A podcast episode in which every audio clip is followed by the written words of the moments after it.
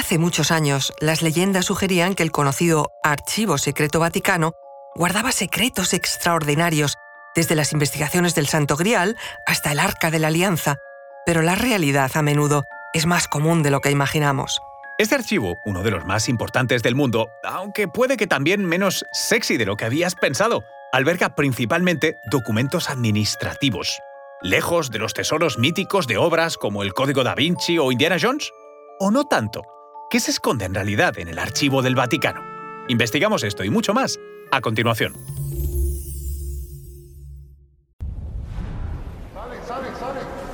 Conoce mejor al equipo que protege nuestras costas. Alerta en el mar, el jueves a las 10 un nuevo episodio en National Geographic. Soy Luis Quevedo, divulgador científico. Y yo soy María José Rubio, historiadora y escritora. Y esto es Despierta tu curiosidad, un podcast diario sobre historias insólitas de National Geographic. Y recuerda, más curiosidades en el canal de National Geographic y en Disney Plus. Desde 2019 se le conoce como Archivo Apostólico Vaticano, eliminando el secreto de su nombre. ¿Huele a conspiración? En realidad se hizo para eliminar confusión. Resulta que el secreto original venía de secretaría y no de misterio alguno.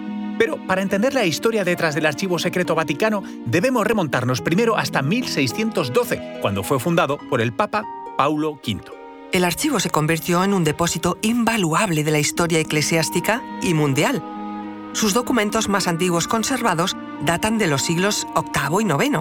El conocido como Liber Diurnus Romanorum Pontificum es el formulario eclesiástico más antiguo preservado y data del siglo XI. Con unos 85 kilómetros de estanterías y más de 600 fondos documentales, el Archivo del Vaticano es uno de los más importantes del mundo contiene miles de documentos históricos interesantísimos, entre los que puede hallarse la orden de disolución de los templarios o los registros del juicio a Galileo Galilei. También toda la documentación de los nuncios papales, los embajadores del Vaticano en las diferentes casas reales de Europa, donde se esconden los secretos más íntimos e inconfesables de la realeza.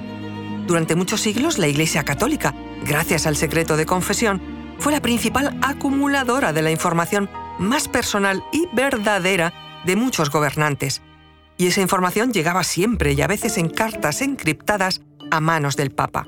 Otros de los archivos más recientemente incorporados a los archivos vaticanos y que prometen revelaciones son los documentos sobre el período de la Segunda República Española y la Guerra Civil, así como sobre el franquismo. Pero como en todos los archivos de Estado, los documentos no se han podido consultar hasta que se ha vencido el periodo de rigor desde que se producen los hechos. En el caso del Vaticano, ese periodo es de 70 años. Sin embargo, y aunque no es lo habitual, algunos de sus papeles o carpetas útiles se desclasificaron antes de cumplir este plazo, como cuando Pablo VI quiso que todas las actas del Concilio Vaticano II se hicieran públicas apenas concluido aquel concilio. Pero este privilegio solo se concede en casos puntuales y de documentos específicos, no de los registros de todo un periodo.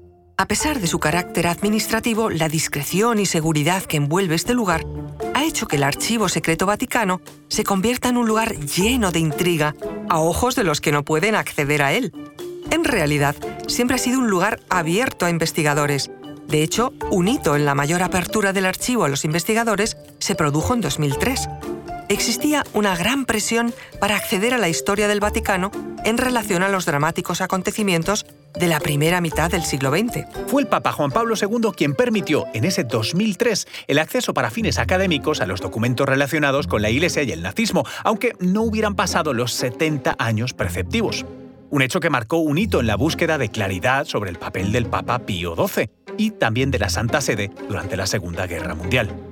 Dos décadas después, en 2020, también el Papa Francisco ha continuado esta iniciativa, desclasificando documentos sobre Eugenio Pacelli, Pío XII. Ha puesto a disposición de los académicos más de 16 millones de páginas, que datan desde 1922 y del periodo que duró la Segunda Guerra Mundial ha sido un gran revulsivo para los estudios sobre Europa en este gran conflicto bélico.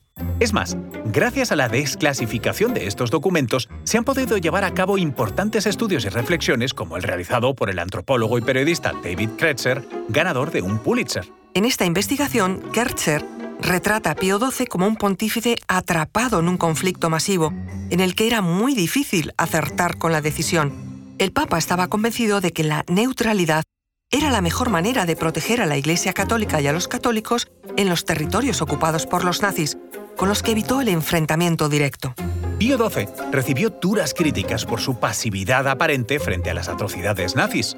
Con la apertura del archivo se han revelado esfuerzos secretos de aquel papa por salvar algunas vidas, como la emisión de registros bautismales cristianos con los que tratar de escapar de los nazis. Un esfuerzo que no llegaría a tiempo para 6 millones de judíos.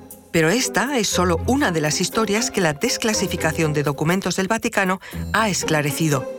Los archivos permiten que los historiadores se sumerjan en la riqueza del pasado, que proporcionen una perspectiva nueva, más completa y siempre verdadera de acontecimientos y personas, arrojando así luz sobre eventos cruciales de la historia mundial.